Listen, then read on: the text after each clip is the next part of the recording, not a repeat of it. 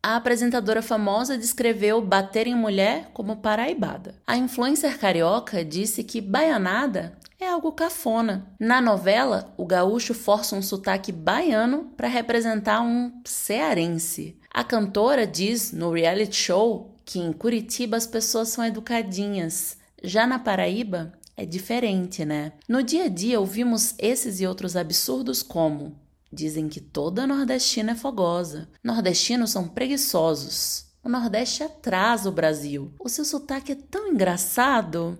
Da Bahia para cima é tudo igual. Nossa, você nem parece nordestina. Como se fosse um elogio. Até quando vamos fingir que palavras não têm poder? que não carregam preconceitos e opressão. E esses preconceitos muitas vezes são precedidos de ignorância, dessa mania bizarra de exotizar o outro, torná-lo raso, pequeno, igual o bastante para caber numa caixinha estereotipada nem todo mundo que tem preconceito contra nordestino sabe disso. Só que consumiu um Nordeste caricato e unidimensional desde sempre. E por isso que na primeira temporada do meu novo podcast venho aqui com outras bruxas nordestinas debater e reimaginar novas nordestinidades, múltiplas e potentes. Eu sou Clara Fagundes, sergipana, futurologista e comunicóloga, e esse é o meu podcast. Olá, bruxas!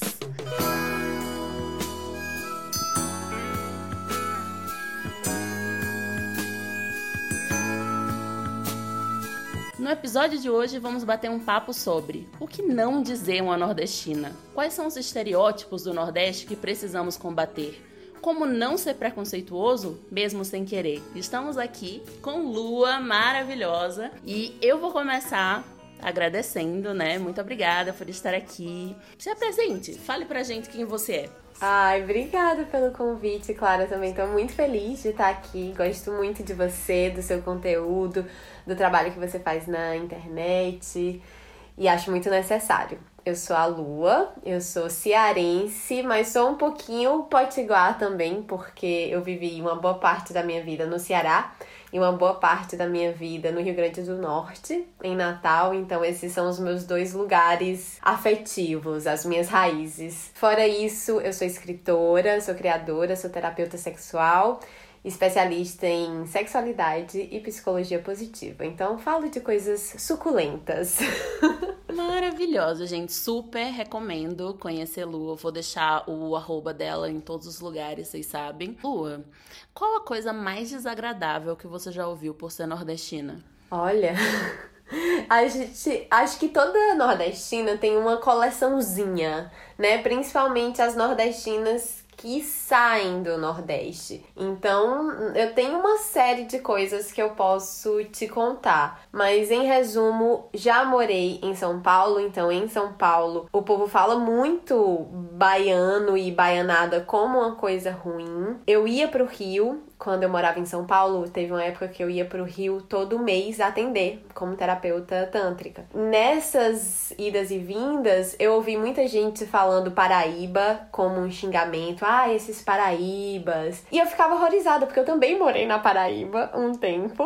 Então, são uma série de preconceitos. A gente pode passar por essas essas memórias, se você quiser.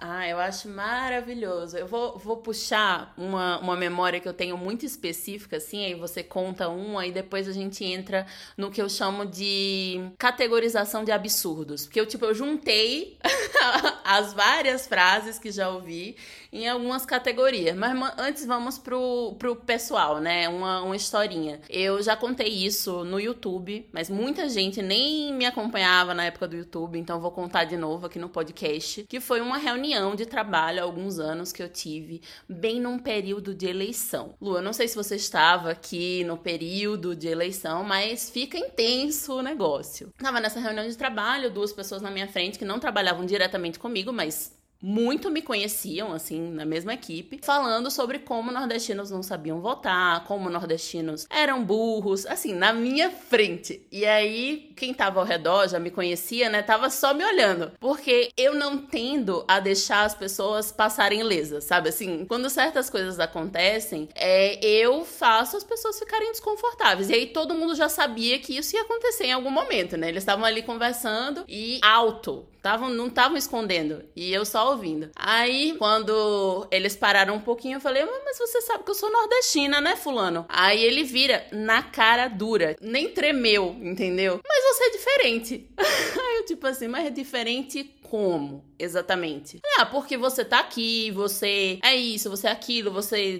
da USP. Enfim, me elogiando ali que naquele lugar não era um elogio, né? Todo mundo que já passou por uma situação semelhante sabe que isso não é elogio. Daí eu esperei ele falar e respondi: Ah, entendi. Então, eu sou diferente porque eu sou inteligente, mas a minha família não.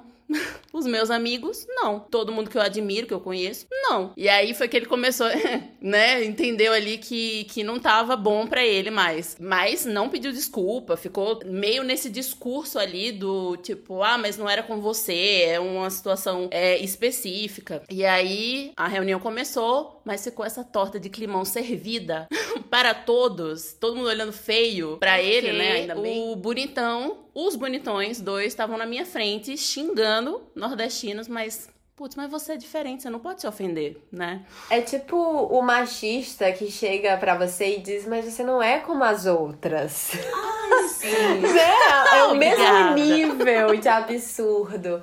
E muito engraçado, né? Porque ele falou isso, que nordestino não sabe voltar, mas e aí? Né? Qual foi a região do Nordeste que não elegeu Bolsonaro? Fica aí essa pergunta, né, pessoal? então, se dependesse da gente, a gente não, ser, não teria esse traste genocida enquanto presidente do país. Eu acho que historicamente o nordestino sabe votar. Eu tenho várias lembranças, né? Como eu falei, mas assim, se eu for tentar ir bem pro começo, eu acho que a primeira noção que eu tive de que existia preconceito contra nordestinas foi quando eu fui passar férias em Florianópolis com os primos meus que eu tenho, que são originariamente do Ceará, mas que moram lá há muito tempo. E eu tinha uns 13, 14 anos. E eu lembro que em algum dia da viagem eles me levaram para comer pizza com os amigos dele. E todo mundo começou a frescar com o meu sotaque. Frescar, pra quem não é nordestino, quem não é cearense, Frescar no Ceará é tipo tirar onda, zoar. E eu fiquei meio absurda, porque para mim o sotaque deles também era muito diferente. Só que eu não tava mangando, eu não tava frescando, eu não tava tirando onda do sotaque deles. Mas era assim uma mesa tirando onda do meu sotaque. E eu tinha 13, 14 anos, não sabia de nada. Fiquei me sentindo diminuída, mas não soube dizer porquê e onde que isso tocava. Mais tarde, eu lembro que na época que eu morava na Paraíba, olha só como os preconceitos são. Eu numa escola e aí ia ter uma daquelas Olimpíadas, sabe? De sei lá, de que? Matemática, física. E aí tinha uma professora minha que tava no comitê que recebia os alunos de outros estados. Ela chegou na sala indignada porque simplesmente tinha chegado um ônibus de São Paulo que um dos alunos tinha levado um galão de água para não passar sede no Nordeste, na Paraíba. Nossa um galão de água, tipo. Minha gente, pelo amor de Deus, era escola particular, inclusive, sabe? Tipo, não, querido. Nossa, eu tenho uma história muito parecida com essa. Um, um colega também, paulista, chegou. E assim, ele era mais velho, ele tinha uns 15 anos já, 16 anos na época. E ele ficou muito impressionado que tinha bebedouro na, na escola. Tipo assim, nossa, mas aqui tem bebedouro. Eu, eu pensei que não, não tinha água, entendeu? Não, não tinha água disponível, assim. É, e aí eu lembro que eu perguntei pra ele, mas o que, que você imaginava vindo pra uma escola na capital de Sergipe? E uma escola famosa, né? Uma escola bem vista aqui no estado. E daí ele, ele descreveu, sabe aqueles filmes de faroeste? Que tem, sei lá, a, a bolinha girando no, no horizonte. Tá? Eu fiquei, meu Deus, mas você tá no litoral, você não tá nem no sertão, entendeu? É, é realmente muito desconectado da realidade. Sabe que depois, mais velha, na universidade já, eu tava fazendo uma peça de teatro, tinha um grupo de teatro antes de eu virar terapeuta, criar meus cursos sobre sexualidade, prazer, eu era atriz. E aí, estava eu na universidade montando uma peça e a gente convidou, porque a gente queria fazer uma peça que trouxesse elementos históricos de Natal. E aí a gente convidou um professor muito renomado de história, que é o professor Durval, é, lá da UFRN, para dar pra gente uma consultoria histórica sobre a cidade de Natal. E o Durval, ele escreveu, não sei se foi a dissertação dele ou tese, alguma coisa assim, que se chama A Invenção do Nordeste. Não sei se você já Sim. leu. Inclusive a minha indicação de hoje da lição de casa. Siga em frente, eu adoro. Pronto. E aí, ele. Ai, o professor Durval é maravilhoso.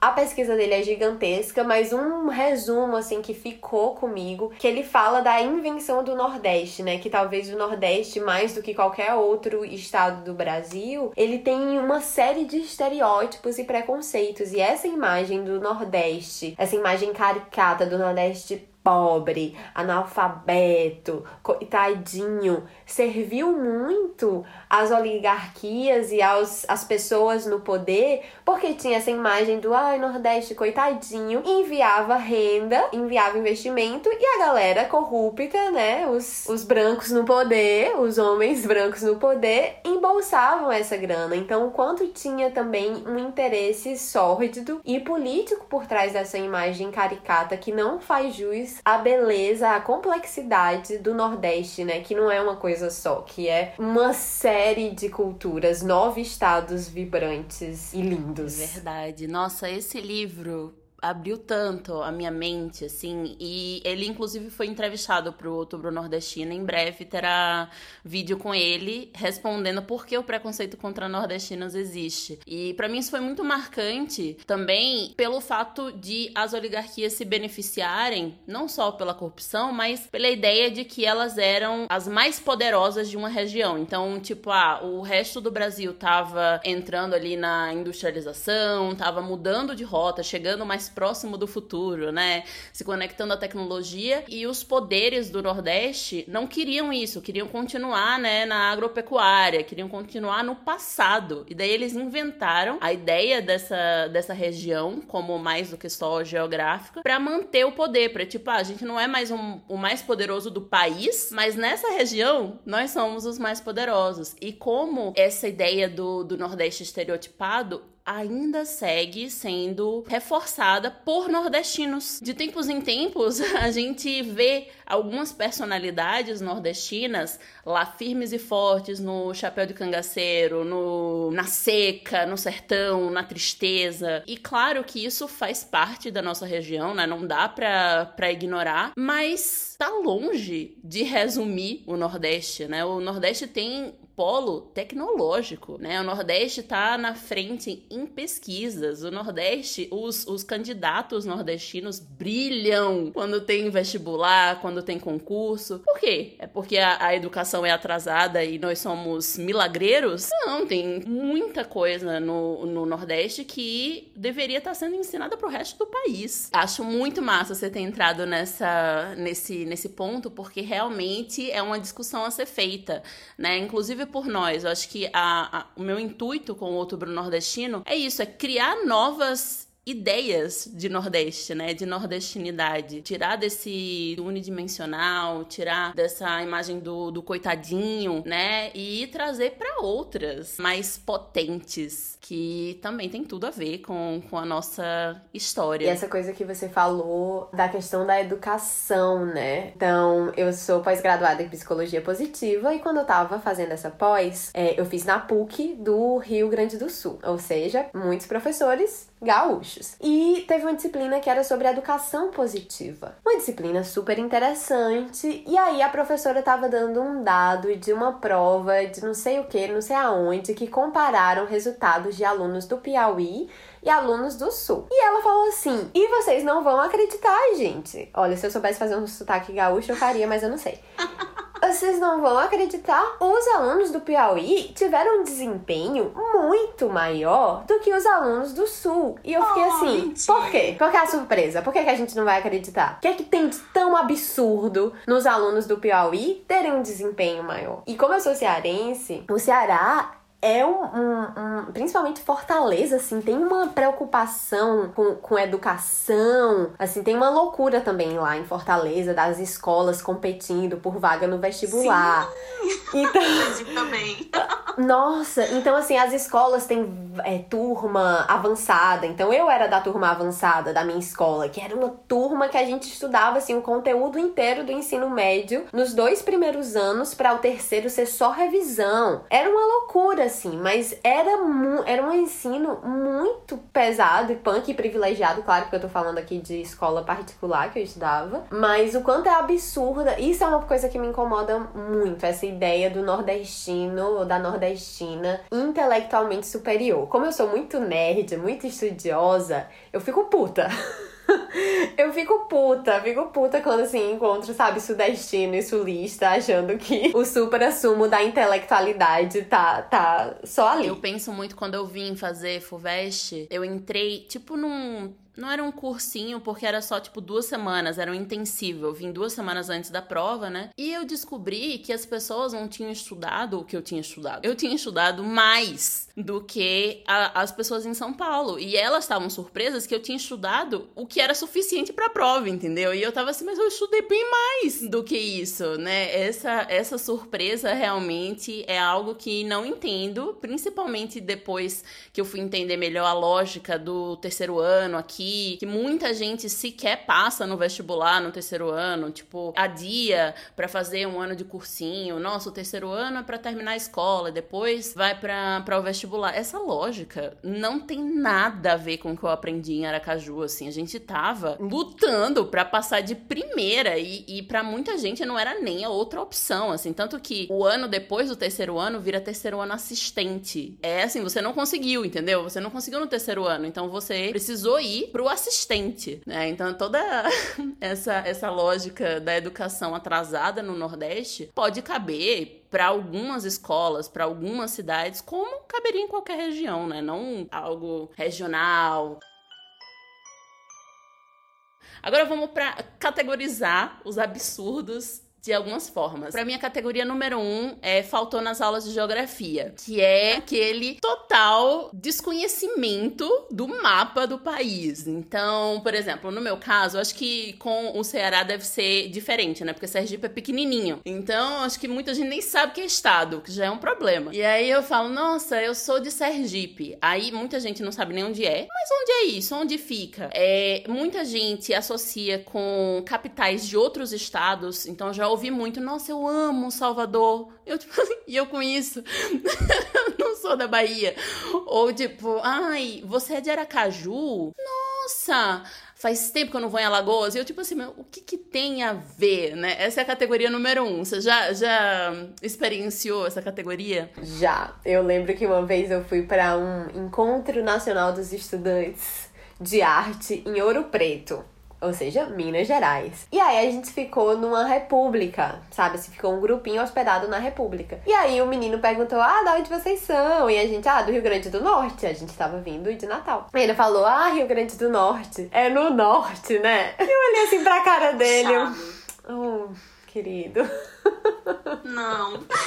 Não. Vamos para a próxima categoria. Essa é algo que, inclusive, eu transformei em artigo depois, porque funciona para muitos preconceitos. Muitos. Que é o preconceito justificado. O que a pessoa faz? Ela inventa algo para justificar o absurdo que ela tá falando. Então, eu vou, vou dar um exemplo específico. Tava uma vez num salão pintando as unhas num tempo longínquo pré-pandemia. E aí tinha uma mulher do meu lado falando sobre como ela foi pra, pra Salvador e ela ficou com muito medo, muito medo lá em Salvador. Eu assim, hum, tá.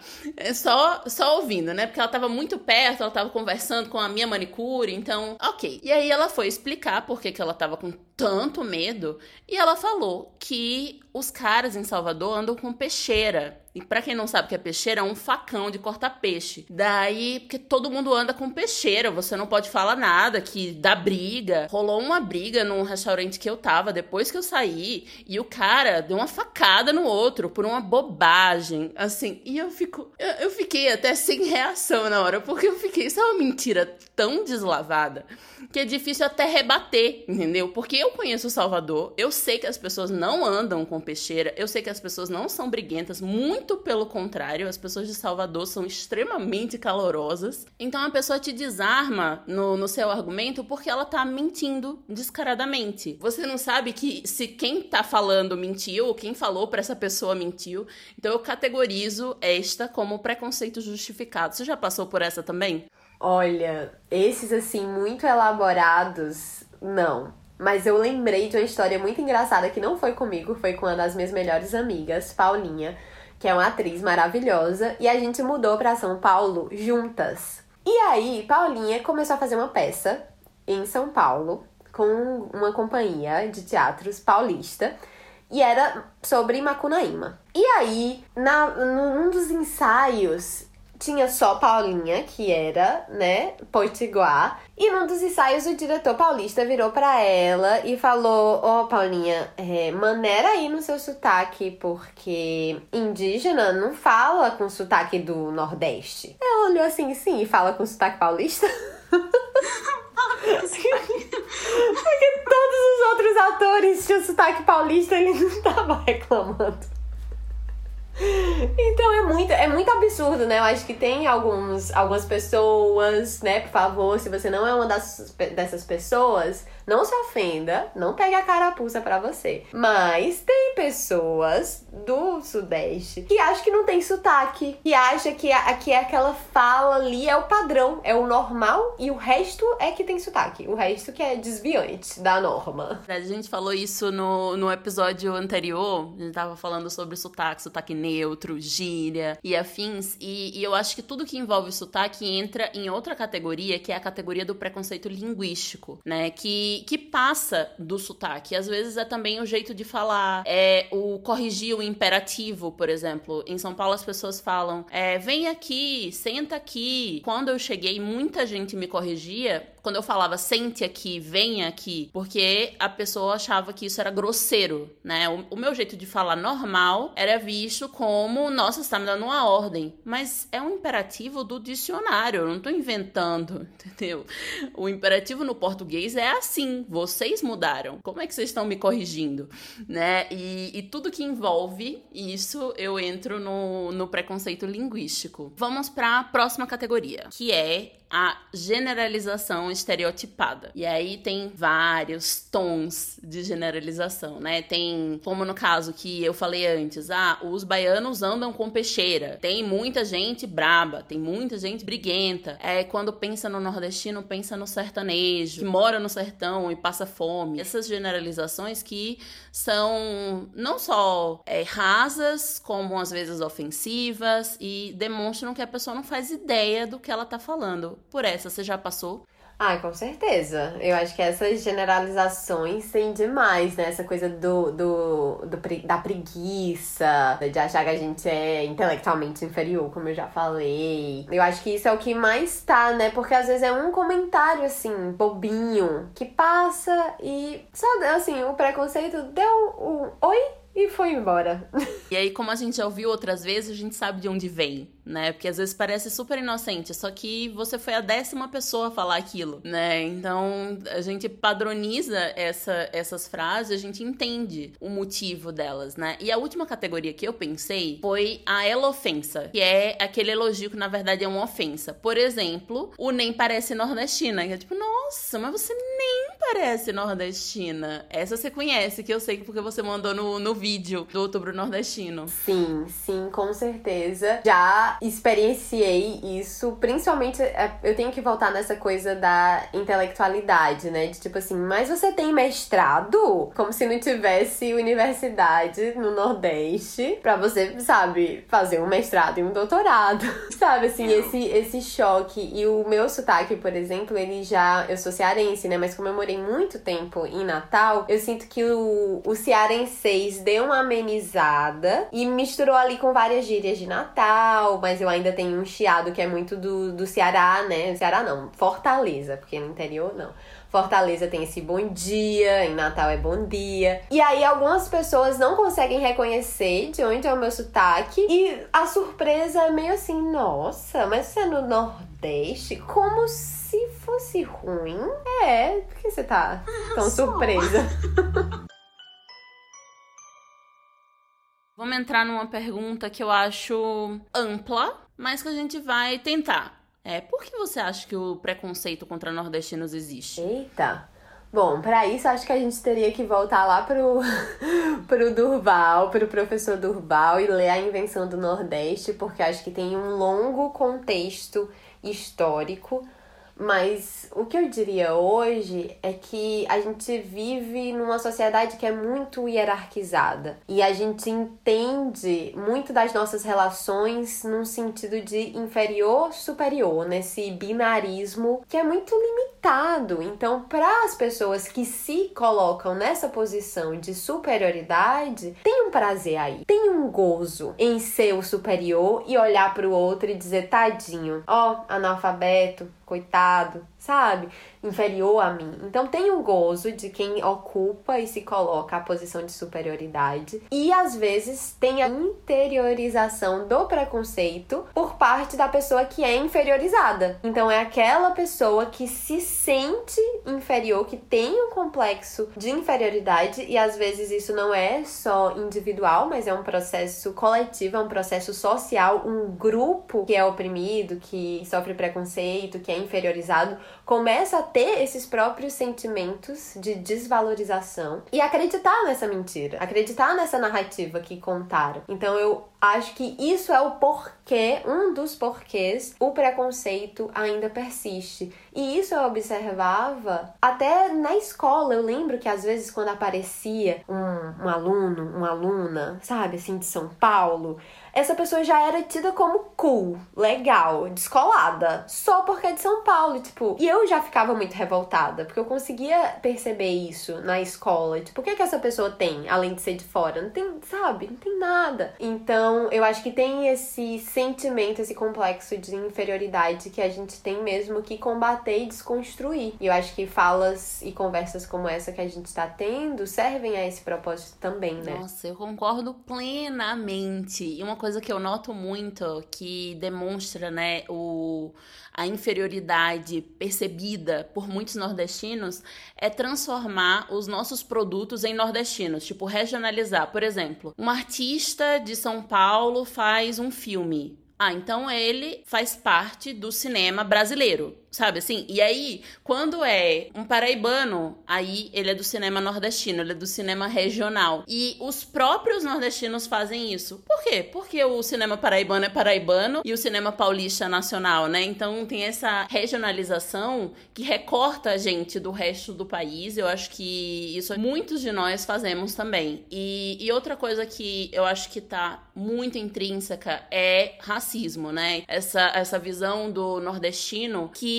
é mestiça é mais mestiça do que negra, né? Então tem um apagamento indígena aí, é uma associação ao que é indígena ao, ao feio, né? Então pegam coisas específicas do corpo nordestino, da aparência nordestina, que na verdade tá ali por causa da miscigenação, né? E não é feio, é menor, é pior. Então tem, tem esse recorte claro de, de racismo e de preconceito, de apagamento indígena também. E agora a gente já entrando na reta final deste episódio, como você acha que as pessoas podem evitar ser preconceituosas, mesmo que seja sem querer? O que, que elas podem pensar assim? Por exemplo, algo que eu acho que é uma boa dica é entender que o nordestino é brasileiro, né? Não, não separar o, o regional do, do nacional, porque hum, faz tudo parte, né? Então são recortes da brasilidade. Ou entender que não existe cara de nordestino. Isso não é nem elogiar, nem ofender, porque é uma coisa que não existe. E você, o que, é que você diria?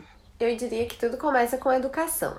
Eu acho que para combater todo e qualquer preconceito, racismo, machismo, tudo, a gente tem que se educar. E aí, quando eu falo a gente tem que se educar, é todo mundo, porque não adianta, por exemplo, a gente fazer um podcast sobre nordestinidade e só a gente, nordestinas, escutar, porque não diz respeito só a nós, porque a gente tá dividindo um país, a gente tá dividindo uma cultura, a gente vai sair de uma pandemia que as pessoas vão voltar a circular e você vai eventualmente conviver, encontrar, conhecer uma nordestina, um nordestino. Então eu acho que passa por esse processo de educação e de uma certa humildade no momento em que, se você cair no preconceito, por exemplo, eu tenho uma amiga paulista que falou: Amiga, eu falava baianada. E depois, quando elas se apercebeu do que ela estava falando, ela mesma se envergonhou do quanto aquilo era naturalizado. Então, acho que isso passa por um processo de humildade, de você perceber que você errou, que você reproduziu um preconceito, porque vivemos numa sociedade preconceituosa. E aí eu acho que não é sobre se culpar, sobre se martirizar,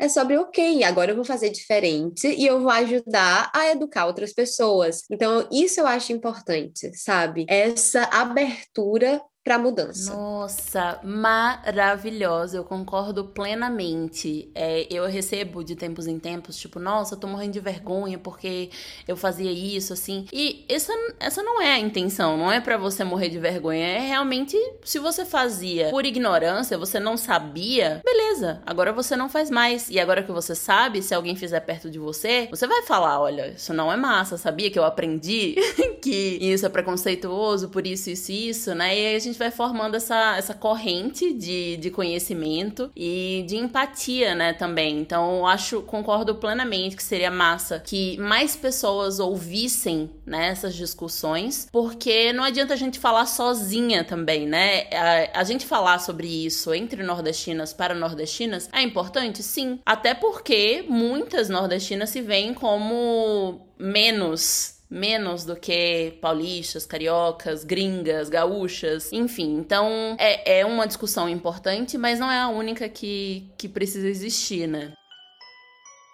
E aí, vamos para o último quadro deste podcast, deste episódio, que é a lição de casa. Algo para vocês ouvirem, verem, lerem, seguirem até o próximo episódio. E eu vou perguntar para a Lua quais são as indicações dela. Eita! Olha, não pensei. A primeira coisa que me veio à mente foi a invenção do Nordeste, do Durval. Comecei a assistir uma série na Netflix que tá me tocando bastante, não terminei ainda, que é Made, é, e fala sobre abuso e violência doméstica, sobre abuso psicológico e violência doméstica. E é muito bem feita, é muito séria, é um assunto que precisa ser debatido cada vez mais, mas ao mesmo tempo tem umas pequenas pitadas de comédia. Então é pesado, mas vale muito a pena assistir e em alguns momentos não é tão pesado assim. Assista, porque eu acho que é importante até para a gente entender o que é abuso e em quantos níveis o abuso, sabe, se revela. Uma ótima indicação. Não vi ainda porque não sei se estou pronta. Eu, nesse, nesse período de pandemia, eu tenho evitado coisas muito pesadas. Eu acho que eu já tô no, no meu limite de esforço emocional, assim. Tô atrás de comédia, de coisas leves, né? Ah, eu tenho. Tenho uma coisa leve, então, para recomendar. que é a série Valéria, da Ai, Netflix. Eu adoro! Também.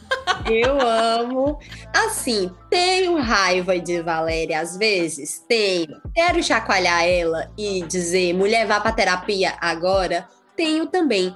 Mas gosto muito da série. Sim, levinha, gostosa. Tem suas questões? Tem, mas tem amizade, é, sexualidade positiva, né? Tem ótimos figurinos e tem Madrid, né? Que é tudo. E aquele sotaque, o, o jeito de falar do espanhol. Eu tenho uma coisa com o espanhol, meu Deus do céu. É, eu acho lindo. Bom, agora vou, vou indicar alguém para seguir. Vou indicar duas pessoas para vocês seguirem, duas nordestinas. Uma sergipana e a outra, eu acho que é pernambucana. Que são Verena Figueiredo E ela fala sobre moda, mas ela fala sobre moda de uma forma muito política, assim, que é algo que eu sinto muita falta. Eu adoro moda, mas não gosto muito do look do dia, sabe? Eu gosto da, da moda como sistema, da, da moda, da tendência, moda como comportamento. Então eu curto muito Verena. E Camila, ela é totalmente do humor, assim, e eu gosto do humor dela, porque ela faz um reelzinho, às vezes eu tô rindo. Eu vi o reel há uma hora e eu lembro, eu faço, oh meu Deus, Camila, kkk, sabe? Então eu acho que é um humor que me pega. É a, no caso, Mila? Isso, no caso Mila, eu ela adoro. É muito engraçada. e deixa eu defender que ela é cearense, viu, querida? Ela mora em Recife, mas ela é cearense, que é aquele sotaque eu reconheço de longe. Eu recomendo uma terapeuta e escritora sexual chamada Lua Menezes. Sabe que tem cursos sobre prazer e sexualidade positiva maravilhosos. Aquela, né? Tem que aprender a vender nosso peixe. Recomendo uma sergipana chamada Clara Fagundes. Eu tenho algumas amigas que produzem conteúdo. Eu tenho uma amiga que é da dança do ventre, então não sei se tem deusas por aqui interessadas em dança do ventre. Ela se chama Cris Iglesias, então ela tá sempre postando vídeos de dança e dando dicas de como costurar figurinos de dança do ventre, então ela é bem maravilhosa. Tem uma amiga minha baiana também, que é a Kiran, que é terapeuta orgástica, que fala também de sexualidade especialmente voltada para mulheres negras. Hum, acho que o Instagram dela é Preta Kiran, mas eu acho que se você botar Kiran, ela aparece. Muito obrigada, Lu. Acabamos aqui a nossa conversa, né? Foi maravilhosa, assim. Eu achei tudo na minha vida que você conheceu Durval, entendeu? Porque assim, eu falei com ele para entrevista, eu li, né, o que ele já escreveu. Não, você aluna, entendeu? Outro nível de intimidade. Achei tudo e espero que tenhamos mais conversas como essa, né? Eu já fui pro seu podcast, isso era algo importante de, de se falar. Em breve estarei no, no podcast de, de Lua. Beijo, obrigada pelo convite. Pode me chamar para a próxima, que eu já tô com a roupa de vir. Bruxas maravilhosas, estaremos aqui na próxima sexta-feira. Um beijo!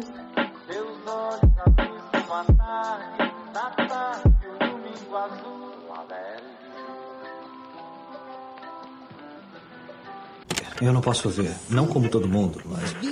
Tanta coisa. Eu posso sentir. Blind Man.